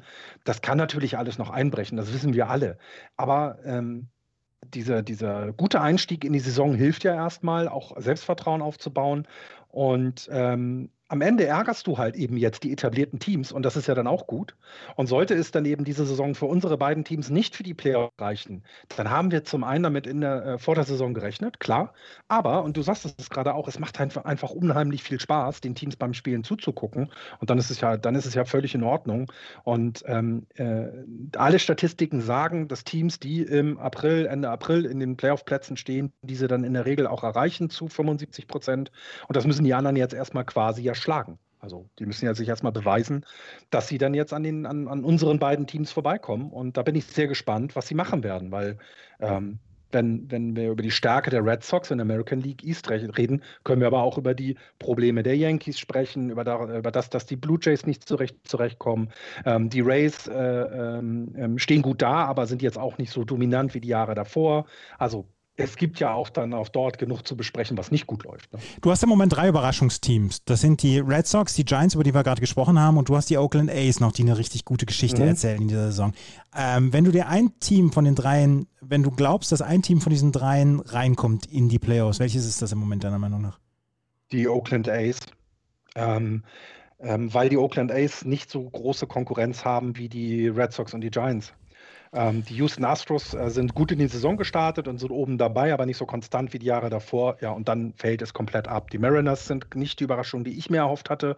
Die Rangers hatten wir gesagt, sind kein Team für die Playoffs diese Saison. Ja, und die Angels, über die spreche ich erst wieder, wenn sie einen positiven Rekord haben. Also die A's kommen definitiv in die Playoffs als Sieger der American League West. Ich glaube auch, dass die Oakland A's von diesen drei Teams die besten Chancen haben, in die Playoffs am Ende zu kommen. Und ich glaube es auch, weil, was, was du gesagt hast, ist die Konkurrenz in der einen Liga. Ich habe jetzt die Houston Astros zwei, dreimal gesehen. So richtig vom Hocker heben die mich nicht. Und dass ich in irgendeiner Weise aus dem Sattel gehe, was die Houston Astros machen. Sie haben natürlich auch ein bisschen Verletzungspech, aber José Altuve zum Beispiel, zu dem habe ich eine ganz interessante Statistik gesehen. Ähm, der hat im Moment einen On-Base-Percentage von äh, und Slugging äh, von 6,67. Letztes Jahr 6,29. Das war am schlimmsten in seiner Karriere. Und der muss on track kommen. Und das schafft er nicht. Und natürlich ist die Häme da. Und natürlich sagen die Leute dann, ja, ohne auf Mülltonnen zu trommeln, schafft das anscheinend nicht. Aber er schafft es im Moment nicht. Und den müssen sie wieder entwickeln und den müssen sie wieder zu diesem Middle of the Lineup Hitter machen, der er vor zwei oder drei Jahren war. Und ja, natürlich kann man die Nase rümpfen und sagen, na, José, schaffst du es ohne nicht. Aber ich kann mir nicht vorstellen, der, der Junge ist zu talentiert. Jein. Jein? Ähm, jein. Ähm, vor den, also wie, was war denn, bevor es rausgekommen ist, dass sie die, die, die, die, die Tonne treten? Ne? Also ich weiß ja nicht, was davor alles passiert ja, der, ist, was der, jetzt nicht besprochen wurde. G ganz ehrlich, ich, dafür ist mir das zu nachhaltig zerstört worden, was seine Leistung angeht. Und ich meine, er hat es ja nun auch abbekommen, in dem, gerade im Spiel gegen die Yankees. Ähm, hat er nun auch die Reaktion des Publikums dann mal erhalten, den, ja, die er sich ja selber, oder das, die Reaktion hat er sich ja selber verdient, aber äh, es war deutlich, da hat er denn ein gutes Spiel mal. Aber ja, klar, ähm, sie müssen ihn zurechtbekommen, denn ähm, das Team hatte, hatten viele von euch, also ihr beide hattet es ja auch als sehr gut eingeschätzt dieses Jahr. Und dafür brauchen sie José Altuve, definitiv. Lass uns doch jetzt mal gerade einen Überblick über die Division machen, weil wir haben bislang das noch nicht gemacht und äh, wir, wir haben schon mehrere Rücksprachen Rückfragen erhalten, macht ihr das gar nicht mehr? Und doch, wir machen das wieder. Aber in den ersten, ähm, in den ersten Wochen war es so, dass das Bild in der Tabelle noch nicht ganz so aussagekräftig war und deswegen haben wir uns nur auf die Top-Geschichten gestürzt. Und jetzt wollen wir noch mal einen kurzen Überblick machen, ähm, wie die Divisionen denn im Moment sich ähm, zeigen und was die großen oder die größeren Geschichten aus den Divisionen sind. Wir haben eben schon die Red Sox angesprochen, die führen in der American League East vor den New York Yankees bei 18 und 16, die Tampa Bay Rays bei 19 und 17, die Toronto Blue Jays bei 17 und 16 und die Baltimore Orioles bei 15 und 19. Die Baltimore Orioles so langsam aber sicher machen sie sich auf den Sinkflug Richtung ähm, ja, Bedeutungslosigkeit, aber sie haben bislang einen sehr, sehr guten Start in die Saison hingelegt dafür, welche Ziele sie dann auch hatten. Ähm, die New York Yankees nach wie vor großer Favorit auf Erreichen der Playoffs, aber sie haben im Moment, schaffen sie es nicht, ähm, ihre Power, die sie eigentlich haben, in Runs umzumünzen. Das, das Pitching ist in Ordnung, ähm, aber sie kriegen maximal gerade mal vier Runs pro Spiel hin. Und das mit dieser Offensive, das ist einfach deutlich zu wenig. Ja, ja, kann man ganz so deutlich sagen. Ähm, das ist auch bisher die größte Enttäuschung, finde ich, dieser Saison. Also die die, ähm, die, die Yankees-Offensive. Ähm, es gibt immer mal wieder, und das hat sich so in den letzten äh, 20 Spielen jetzt ja auch so ein bisschen mehr gezeigt. Sie sind jetzt in den letzten 20 Spielen, haben sie zwölf gewonnen. Also sie haben jetzt mal, ja, na, das Ruder gedreht, würde ich nicht sagen, aber sie sind ja wirklich nicht gut in die Saison gestartet. Haben aber jetzt so angefangen, da ein bisschen mehr wieder zu machen, haben äh, mit Giancarlo Stanton ja auch jemand, der dann mal einen Walk-Off hatte, zwar kein Home Run, aber eben dann als, als Hit ähm, im, in dem Spiel jetzt letzte Nacht. Ähm, ich ich finde es immer noch wieder spannend, dass, dass so ein Team, was, was so voll geladen ist, es einfach nicht auf die Kette kriegt. Ich schiebe es im Moment darauf, dass sie sich an den neuen Ball gewöhnen müssen, weil eine andere Ausrede oder eine andere Erklärung habe ich einfach nicht. Ähm, denn, denn dafür sind die Yankees eigentlich offensiv zu gut aufgestellt. Ähm, und ähm, das wird sehr spannend zu sehen, wie das jetzt über die Saison sich noch entwickelt. Denn vor einer Woche oder vor zwei Wochen hätten wir schon darüber geredet, ähm, dass Aaron Boone äh, in der Diskussion steht. Logischerweise.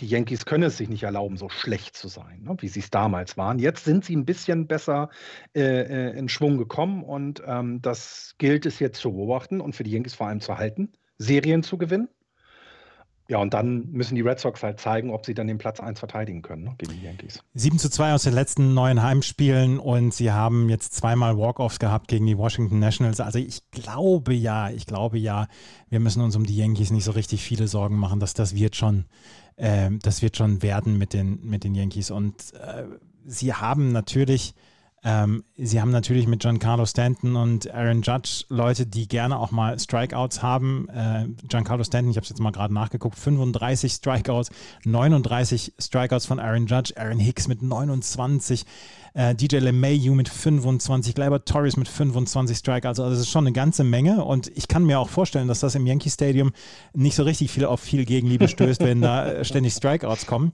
Aber ja, um die Yankees mache ich mir nun gar keine Sorgen. Da, da, wird die Offensive kommen. Das ist wie früher ja. David Ortiz gesagt hat: Summer gets hot, Puppy gets hot und Summer gets hot mhm. und dann werden noch die Yankees heiß. Da bin ich ja. Ja, ja, ganz klar.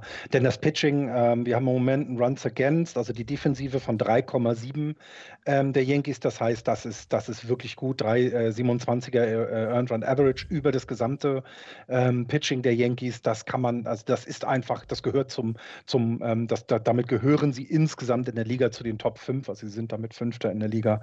Also da kannst du überhaupt nicht meckern. Ähm, und, und dann wird das andere sich entsprechend angleichen, gehe ich ganz, auch ganz fest von aus. Die Yankees äh, müssen wir noch nicht abschreiben, nein. Nein, auf gar keinen Fall. Dreieinhalb Spiele im Moment zurück gegenüber den Boston Red Sox. Da gibt es eine Serie der Boston Red Sox gegen die Yankees, glaube ich, gibt es nicht vor Juni. Also da müssen wir auch noch ein bisschen drauf warten, bis die beiden Teams mhm. dann mal gegeneinander spielen. Aber dann noch 19 Mal in dieser Saison. In der AL Central führen die Chicago White Sox im Moment mit 19 und 13 vor den Cleveland Indians mit 18 und 14, die Kansas City Royals 16, 17 und die Minnesota Twins, die kommen nicht auf die Beine, 12 und 20 und die Detroit Tigers 10 und 24, momentan wohl das schwächste Team der kompletten Liga. Aber die Chicago White Sox haben Tony La Russa an Bord und du hast dich letzte Woche darüber aufgeregt, er kann nicht wechseln. Na, das, ähm, Tony La Russa ist halt schon etwas länger nicht mehr beim, auf, hat länger nicht mehr auf dem, auf dem Chefsessel geses gesessen und ähm, er hatte in der letzten Woche eine Situation, in der, ähm, in der es wohl eine, eine, äh, äh, es gab eine Situation, es musste ein Runner äh, auf Base gesendet werden in, in, in Extra Innings und ähm, wenn dem so ist und das ist der Pitcher, dann kannst du, wo, dann kannst du einen anderen laufen lassen, weil eben vermieden werden soll, dass die Pitcher sich dabei verletzen. LaRussa wusste diese, wusste dies nicht. Mhm. Und äh, nee, er, er musste nicht stehen, nein, es ging darum, dass er dann einen Pinch-Hitter aufgestellt hat. Genau. Äh, sein Pitcher wäre äh, at bat gewesen als nächstes und dann hat er einen Pinch-Hitter hingepackt und äh, irgendwie sowas so ganz komisch und äh, darauf angesprochen, reagierte er halt relativ mürrisch und sagte, ähm, ja, wusste ich halt nicht. Was so ein paar Fragen, finde ich, offen lässt für mich. Also A, muss das nur der Manager wissen, also dass man sowas vielleicht mal vergisst. In der, in der Aufregung ist alles gut, also du hast doch ein Team um dich herum, was sich dann darauf hinweist könnte er darauf hindeuten, dass er keine Rat von, von, von irgendjemand annimmt, außer von sich selber. Weißt du so? Das wäre die eine Schwierigkeit, die ich damit hätte. Das andere ist, ist er einfach nicht up to date? Das wäre, also das wäre, also, ja, nee, das wäre Wahnsinn. Also das geht nicht. Dann, dann, dann hast du in der MLB einfach nichts zu suchen. Das tut mir leid. Ähm, und äh, wir haben vor der Saison schon gesagt, dass, dass Tony La Russa, die Verpflichtung von Tony La Russa uns so ein bisschen Frage, sehr viele Fragezeichen hinterlässt. Die, die White Sox sind jetzt Erster ihrer Division, sind aber ähm, nahe oder äh, werden verfolgt von den Indians. Das konnte man so erwarten.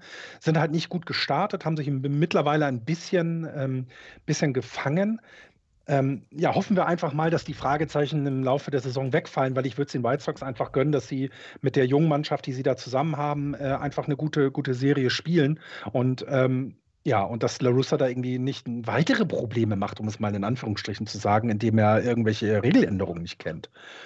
Das also ja, ich fand es halt sehr merkwürdig, dass sowas in der, im modernen Baseball noch passiert, dass jemand die Regeln vergisst, sozusagen. Das, äh, ja. Ich bin nach wie vor, äh, ich bin nach wie vor davon überzeugt, dass ähm, die äh, Chicago White Sox mit der Verpflichtung von Tony La Russa einen Fehler gemacht haben. Aber im Moment stehen sie bei 19 und 13 und ähm, im Moment äh, gibt ihm der Erfolg dann ja auch recht. Ähm, Jasmani Grandal hat etwas geschafft, was äh, nur Babe Ruth geschafft hat. Und das ähm, bedeutet, dass das was sehr Bedeutsames ist. ist gar nicht so bedeutsam, aber er hat es in einer Vier-Spiele-Serie geschafft, keinen einzigen Hit äh, hinzulegen, aber 13 Walks dafür. Ja.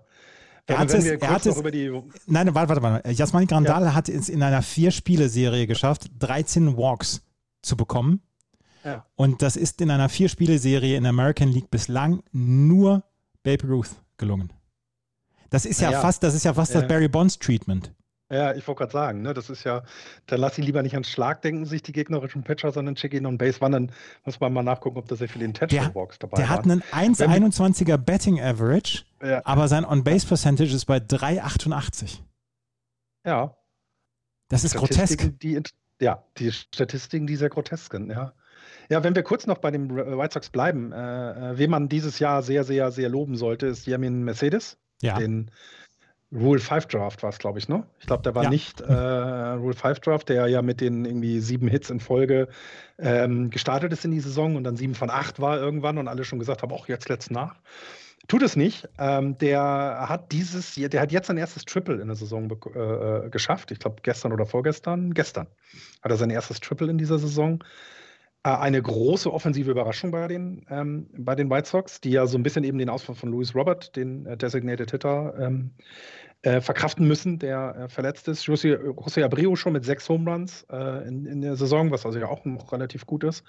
Das ist jetzt vielleicht gar nicht so überraschend, finde ich, dass die, dass die White Sox eine tolle Offensive haben. Was ich sehr, sehr überraschend finde, ist, dass die White Sox mit äh, dem äh, 2,66 ERA das beste ERA aller Starting Pitcher in der gesamten MLB haben. Und das ist überraschend.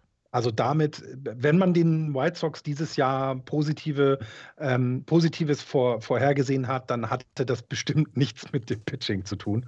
Und das tut es jetzt gerade.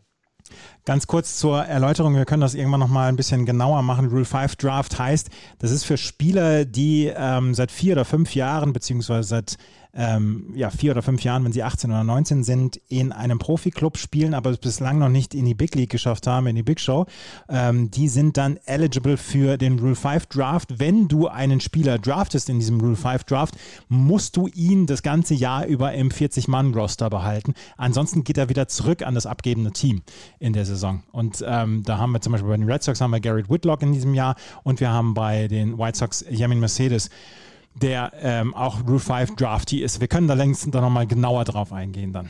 Das, äh, ne? Ja, ja, genau, aber das ist eben so etwas, ich hatte das vor der, also als er da die, die Serie hatte, hatte ich so einen Blick über die, ähm, hatte ich glaube ESPN einen kurzen Blick auf ein paar andere Rule 5 Draftees geworfen und da war eben Mercedes jemand, der, ja, sowas wünschst du dir natürlich, ne? Du, du gehst das Risiko ein, jemanden, der noch nicht in der Big League war, zu, zu, zu picken, zu draften, ähm, musst ihn dann ja einsetzen, um ihn nicht wieder loszuwerden und dann bringt das, ne? Also das muss man ja sagen, er ist jetzt Publikumsliebling neben Abreu sowieso, ähm, ähm, erfüllt ein bisschen die Lücke, der die Eloy Jimenez offensiv hinterlassen hat durch seine blöde Verletzung. In, in, ähm, das war nicht im Spiel, das war sogar im, im, im Trainingscamp, ne? dass er da seine Schulter sich verletzt mhm. hat. Also das heißt, da haben sie wirklich Glück einmal und ähm, ist eine tolle Geschichte, finde ich einfach. Hast du sonst noch was zur ähm, American League Central? Ja, natürlich. Die, wir müssen einmal ganz kurz gucken, ähm, äh, weil dort ja auch der einzige deutsche Spieler Ach, ist ja. mit, mit Max Kepler. Ähm, der ist, äh, letzte Woche hatten wir schon angesprochen, dass er von der äh, Covid-Liste wieder runter ist.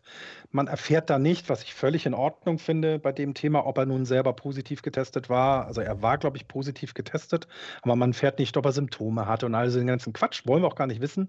Wir können nur sagen, er ist wieder da. Er hat, ähm, er ist nicht mehr Lead-Off-Hitter ähm, was vielleicht einfach damit zu tun hat, dass er eben mal zehn Tage nicht äh, gespielt hat und sie dadurch die Line-Up ja tauschen mussten.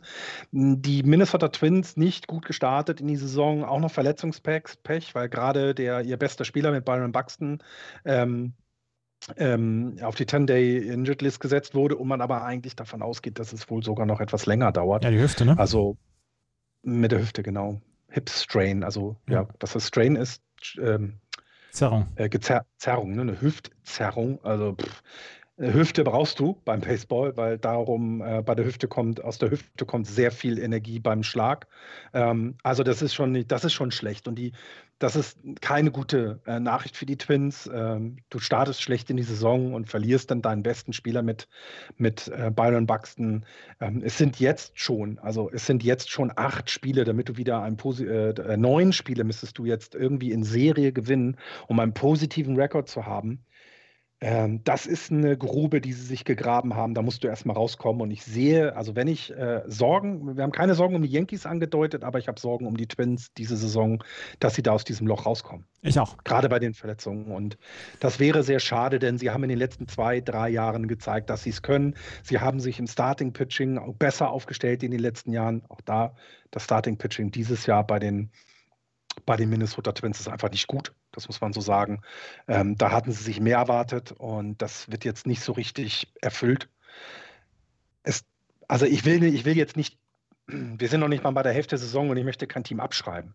Aber acht Spiele musst du jetzt, du musst jetzt es schaffen, 16, von den nächsten 16 Spielen musst du über 10 gewinnen. Also es ist schwer, da rauszukommen erstmal.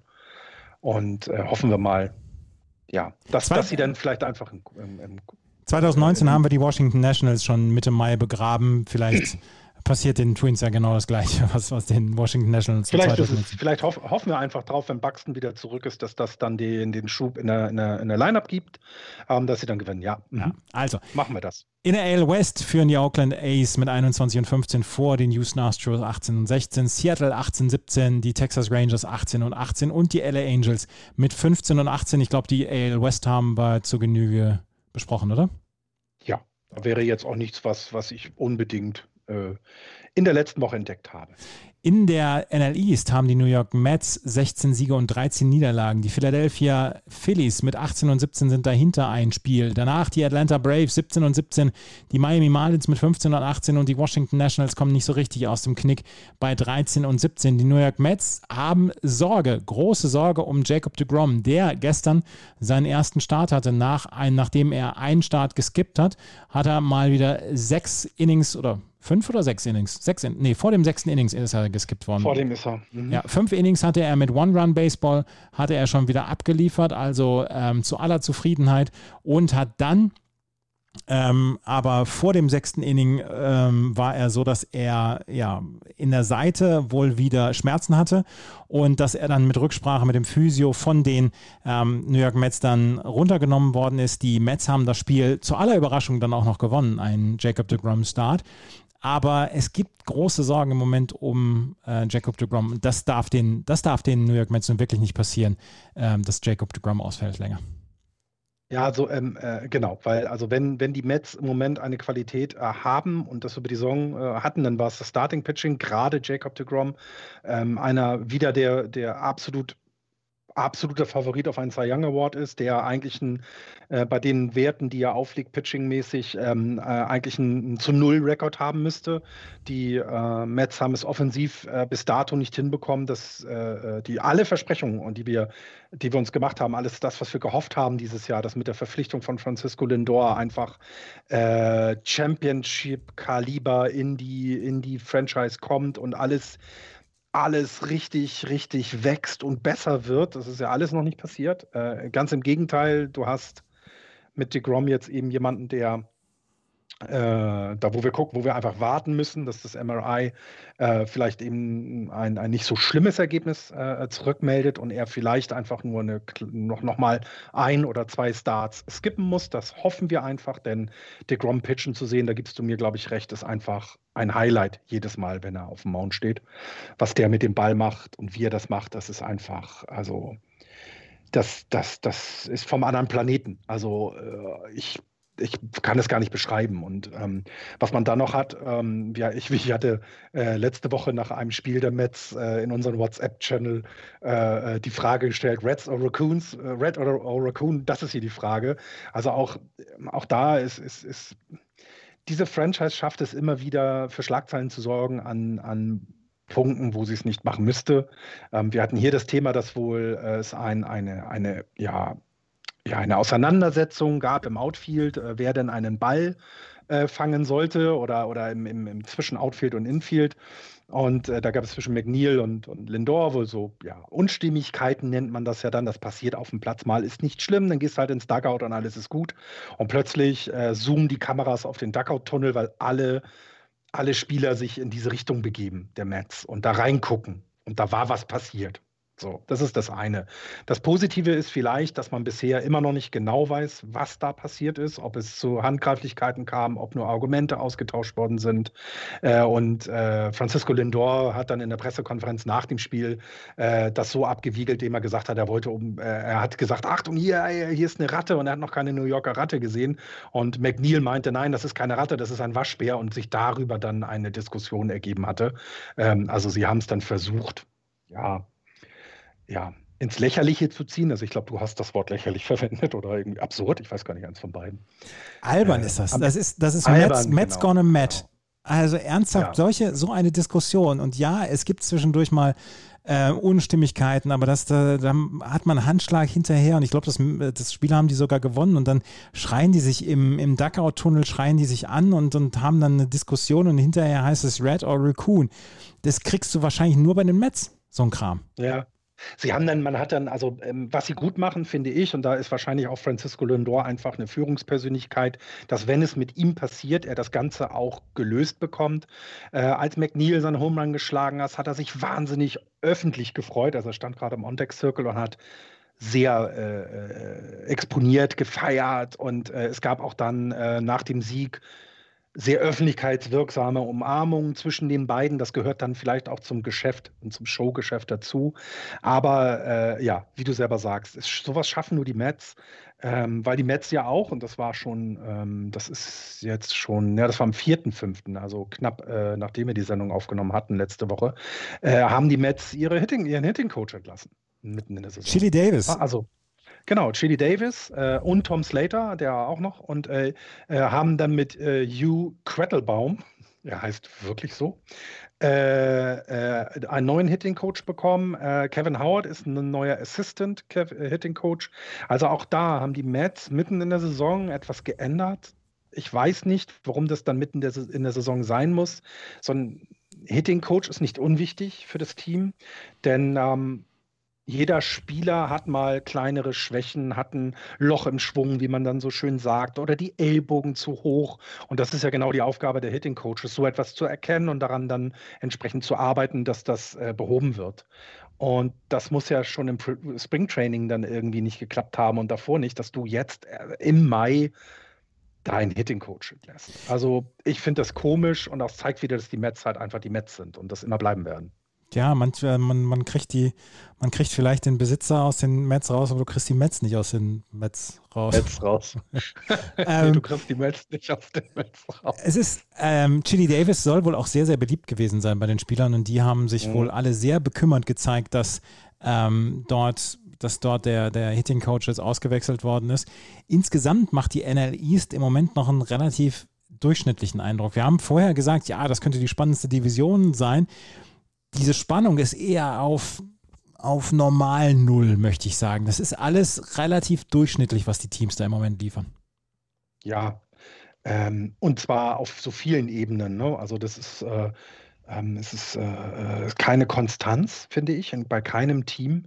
Ähm, und, und das macht es natürlich super spannend für uns als Zuschauer. Also ich finde eine Division, wo der, äh, wo die Washington Nationals jetzt mit vier Spielen unter 500 nur dreieinhalb Spiele vorne weg, äh, äh, von vorne weg sind, ähm, kann man immer noch sagen, ja, äh, äh, da kann was passieren. Aber eine Division, in der die Miami Marlins mit plus 20 ein positives Run Differential haben, und zwar als einziges Team in der gesamten Division, da ist irgendwas nicht richtig. Ne? Da ist irgendetwas im Argen. Ähm, und picken wir uns mal die Braves raus. Ne? Bei den Braves hast du einen MVP äh, mit äh, Ronald Acuna Jr., der einfach MVP-Leistungen ähm, äh, Tag für Tag an, an, an äh, äh, Tag für äh, Tag an Tag bringt. legt, ja. Tag für Tag auf die Platte bringt. Ja. ähm, ne, mit 305er, also 305er ihr ähm, ähm, Betting Average, ein On-Base Percentage von über 400, ähm, 10 Home Runs bereits geschlagen. Äh, du hast mit äh, Huascar Inoa einen, einen überraschend starken Starting Pitcher in deinen, in deinen Reihen. Also du, du könntest sogar eben positiv überraschen, weil jemand, ähm, mit, dem, mit dem du nicht gerechnet hast, sehr gute Leistung bringt. Aber das war's dann auch. Ne? So richtig, so richtig weiter geht's dann nicht. Ian Anderson, 346er ERA. Charlie Morton, ein Vierer, 498er ERA. Und jetzt kommt Drew Smiley als Starting Pitcher mit fünf Starts, ein, ein Sechser ERA. das geht halt nicht, ne? Also da, da, da passt es halt komplett nicht irgendwo so, so zusammen. Und ähm, ich, ich weiß nicht, die, die, die National League East ist überraschend schwach. Und das macht sie spannend, das habe ich gesagt, aber auch enttäuschend, weil man hätte dieses Duell, was dort äh, gerade, was sie sich liefern, hätte ich auf einem höheren Niveau erwartet. Ja, ich bin auch im Moment noch nicht so richtig zufrieden mit dem, was die, äh, was die NLEs dort von sich gibt, beziehungsweise was die NLEs dort im Moment spielt. Sollen wir in die NL Central gehen? Ähm, ich müsste dann nur meiner Frau kurz sagen, nicht weiterhören, Saskia. In der NL Central führen die St. Louis Cardinals mit 21 und 14 vor den Milwaukee Brewers 19 und 16, die Chicago Cubs 17 und 17, die Cincinnati Reds 15 und 16 und die Pittsburgh Pirates mit 14 und 19. Die St. Louis Cardinals setzen sich so langsam aber sicher ab, haben acht aus den letzten zehn Spielen gewonnen, drei in Folge jetzt gewonnen und mit einem Run Differential, dem einzigen positiven, in der NL Central stehen sie im Moment auf Platz 1. Ich habe im Moment nur was zu den Brewers. Hast du was zu den St. Louis Cardinals? Ich habe nur zu den St. Louis Cardinals, dass wir glauben, dass ich sie, glaube ich, vor der Saison ähm, ähm, als nicht so gut äh, getippt habe, sondern die Brewers zum Beispiel auf Platz 1 getippt und dann auch gesagt habe, dass aus dieser Division kein weiterer Playoff-Platz kommt. Natürlich haben die Cardinals das gehört und haben gesagt, Herr Neumann, so ein Quatsch. Wir sind einfach äh, im Moment ja sogar das beste Team in der National League ähm, und werden es auch bleiben. Ähm, ja, ich habe nur so ein bisschen zu den Cups, dass die Cups äh, gerade so, so ein, ja, ich weiß nicht, haben, haben sie es schon geschafft, aus ihrem Loch rauszukommen oder nicht? Weil sie sind im Moment äh, mit den, aus den letzten zehn Spielen positiv mit 7-3, haben das letzte Spiel jetzt ähm, ähm, knapp verloren gegen die Pirates eine Serie, hatten sie aber dann insgesamt die Serie gewonnen. Ähm, ich, ich bin auch hier ein bisschen überrascht. Ne? Den Brewers hätte ich viel mehr zuge, äh, zugetraut, als, äh, als sie es im Moment leisten. Ähm, sie zeigen ja auch mit dem Starting-Pitching, Woodruff hatte ich angesprochen, äh, Kerben hatte ich angesprochen, äh, ähm, haben wir oder vorher schon darüber gesprochen, dass die einfach Top-Leistungen bringen. Mit Josh Hader haben sie auch noch einer der besten Relief-Pitcher in der gesamten MLB. Aber es, es, haut nicht hin. 134 Runs nur gescored. Das ist echt nicht gut und die Offensive muss da zum Klicken kommen, ähm, ähm, damit ja, damit sie, ähm, ja, damit, damit es vielleicht dann noch besser ausgeht, denn was wir wissen ist, wenn die, wenn die Cardinals eins können, dann ist es so eine Division von oben runter spielen. Und im Moment sieht es äh, so aus, als wenn sie sich schon mal etwas breiter gemacht haben da. Ja. Die ähm, Milwaukee Brewers, weil du so gerade erwähnt hast, Josh Hader hat, ist der schnellste oder der Pitcher, der am schnellsten 400 Strikeouts erreicht hat in der MLB-Geschichte. 234 zwei Drittel Innings brauchte er dafür. Josh Hader ist absolut fantastisch zuzuschauen. Ja. Ich glaube, das ist kein Typ, der, ja. mit dem ich gerne an der Theke stehen wollen würde, weil auch er durch homophobe Äußerungen schon mal ja. Ähm, äh, bekannt geworden ist. Aber als, als Pitcher haben die Brewers mit ihm absolutes Gold und du hast es gerade gesagt, Corbin Burns ist dabei, Woodruff ist dabei, die Milwaukee Brewers an der Pitching-Front keine Probleme. Genauso wenig wie die St. Louis Cardinals. Adam Wainwright, der so ein bisschen mhm. sein Mojo wiederfindet, hat einen 380er ERA. Nehme ich, nehme ich jeden Tag, nehme ich einen 380er ERA von einem gestandenen Pitcher. Jack Flaherty mit einem 2,83er ERA. John Gant mit einem 2,15er ERA. 29 Innings, erst 26 Hits zugelassen. Giovanni Gallegos als Relief-Pitcher schon 16 Einsätze gehabt, einen 2,84er ERA. Alex Reyes mit einem 0,53er ERA in 16 Einsätzen in 17 Innings. Das ist ein fantastisches Pitching, was die St. Louis Cardinals wieder haben. Und wie gesagt, sie könnten wahrscheinlich auch den Popcorn-Verkäufer aus dem Mittelrang äh, auf den Mount stellen und er würde ihnen 3 ERA hinzaubern. Von daher also die St. Louis Cardinals im Moment wieder alles im grünen Bereich bei denen. Ja, und Nolan Arenado kommt langsam ins ja. Schwung. Ne? Das, das, ist ja auch, ähm, ist ja auch nicht so, so gut in die Saison gestartet, hat sich jetzt wieder äh, ein bisschen hm, also ein bisschen gefangen, ne? Also, äh, und es ist eben, ne, sie kriegen von Dylan Carson einen guten, Bet, einen guten Average, also der schlägt die Bälle rein ins Feld. Paul de Young äh, hat mit sieben Home Runs jetzt ist, ist, ist auch ziemlich gut in die Saison gekommen. Ähm, äh, Gerade Nolan Arenado angesprochen mit 23 RBI, der führende im Team. Ähm, die meisten Hits hat Tommy Edman und also man merkt schon, es ist wieder auf sehr viele Schultern verteilt bei den, bei den Cardinals. Das war aber die Jahre immer so. Ne, sie haben ja nie den überragenden Spieler, der alles überstrahlt gehabt. Ähm, und ja, ja, der Molina angesprochen ähm, ist, äh, ja, weil ich weiß nicht, wo der das immer alles herholt, wenn du schon seit 48 Jahren hinter der Platte hockst. Äh, teilweise äh, das, was er an Geschwindigkeit zwischen den Bases äh, heranbringt, dass er, dass er sogar nochmal quasi eine First Base Hustle hat, also dass er da äh, äh, Geschwindigkeit aufbringt und, und die Runs dann dadurch reinbringt ins Spiel. Das ist, äh, das ist wieder überragend und das ist, das ist, da kann man einfach nur den Hut ziehen, was die Cardinals wieder leisten, ja, definitiv. Zu den Pirates hätte ich noch eine Kleinigkeit. Ja, bitte ähm, die ja nun dieses Jahr nicht als das Team gelten, was man unbedingt äh, mit in die Berechnung nehmen sollte. Aber wir haben ja ein paar Spieler, die äh, man sich anschauen sollte. Und Keep Brian, Keep Brian Hayes äh, da wurde genannt, dass er quasi äh, langsam aus der Reha, also in der Reha ist und Richtung Ende der Reha geht.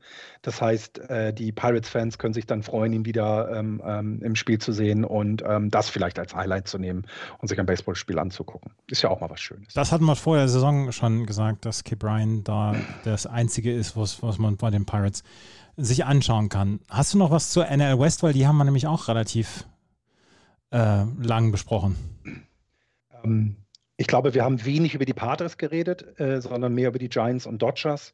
Ähm, aber ich glaube, dann äh, sparen wir uns das in Anführungsstrichen mal für eine andere Sendung, denn da bin ich mir, das ist auch nicht so richtig Fisch oder Fleisch, was da gerade getan wird. Sie sind spektakulär, haben wir gesagt, haben wir aber auch gewusst und das war auch klar. Ähm, aber sie, sie, sie verlieren mir zu viele Serien gegen schwächere Teams derzeit und äh, da müssen sie was tun und ähm, da gucken wir mal, wie sich das die Saison über entwickeln wird. Großes, ähm, Verletzungs großes Verletzungspech bei den genau. Padres mit Dinelson Lamet, José Castillo, Michael Bryce, Taylor Williams, Dan Altavilla, Adrian Morejon, Chris Paddock, Matt Strom war quasi das komplette Pitching schon mal auf der Injury List oder ist im Moment auf der Injury List. Also die San Diego ja. Padres mit 19 und 16 trotzdem sehr, sehr gut dabei. dabei. Die Giants führen ja. mit 20 und 14 vor den Padres, die Dodgers mit 18 und 17. Die Arizona Cardinals Diamondbacks. Diamondbacks. Oh Gott, oh Gott, oh Gott, mit 15 und 19. Kahn ist Football, ne? Ja. Kahn ist Football, ja, Entschuldigung. Und die Colorado Rockies mit 12 und 22 auf Platz 5. Die Colorado Broncos. Oder? Die Colorado Broncos auf Platz 5 mit 12 und 22. Ja, da hat sich ja, da könnte man vielleicht noch kurz sagen, die, gerade die Diamondbacks waren so vor zwei Wochen noch so hoch. Was machen die da oben? Na, die waren ja relativ äh, gut gestartet in den ersten 20, 20 Spielen, sagen wir mal so. Jetzt mit 3-7 aus den letzten 10, 6 hintereinander verloren, so ein bisschen zurechtgestutzt worden. Äh, die Rockies ähnlich ähm, ähm, schlecht wie erwartet oder sind so schlecht wie erwartet, sagen wir es einfach, wie es ist. Äh, 3-7 in den letzten 10. Winning Streak äh, haben sie nicht, sondern Losing Streak von 3. Ähm, ich glaube, da hat sich diese Saison schon das dann so zurechtgeruckelt, wie es auch bis zum Ende bleiben wird. Und wir reden dann eher über, über Baseball aus äh, Nord- und Südkalifornien. In der Baseball-Bundesliga hat die Bundesliga-Saison des Nordens begonnen. Wir haben äh, am Wochenende die ersten Spiele erlebt zwischen den Solingen Alligators und den Hamburg Steelers. Die Solingen Alligators haben beide Spiele gewonnen. Da wird es einen sehr, sehr zerpflückten Spielplan in den nächsten Wochen geben, weil es manche Teams gibt, die noch gar nicht in der gesamten Mannschaftsstärke trainieren können. Andere Teams können das, unter anderem die Bonn Capitals, die können das. Ähm, Doren zum Beispiel konnte noch gar nicht in größeren Gruppen trainieren. Da wird es noch eine ganze Menge an Diskussionsstoff geben, beziehungsweise an Ruckelei, bis dort eine Saison über die Bühne gebracht worden ist. Wir werden oder ich werde euch zusammen mit dem Kollegen Tim Collins von EuroBaseballTV.com bei Swing and a Miss auf meinsportpodcast.de darüber informieren. Das war es schon wieder mit der neuen Ausgabe von Just Baseball. Wir hoffen, das hat euch gefallen. Wir freuen uns natürlich wie immer über Bewertungen und Rezensionen. Auf unserer Seite justbaseball.de gibt es einen Steady-Button, falls ihr uns einen Kaffee ausgeben möchtet. Da freuen wir uns auch sehr darüber. Ansonsten freuen wir uns, wenn ihr das empfehlt, was wir hier machen. Ansonsten können wir nur sagen, vielen Dank fürs Zuhören. Play Ball. Bis zum nächsten Mal. Tschüss. Ciao.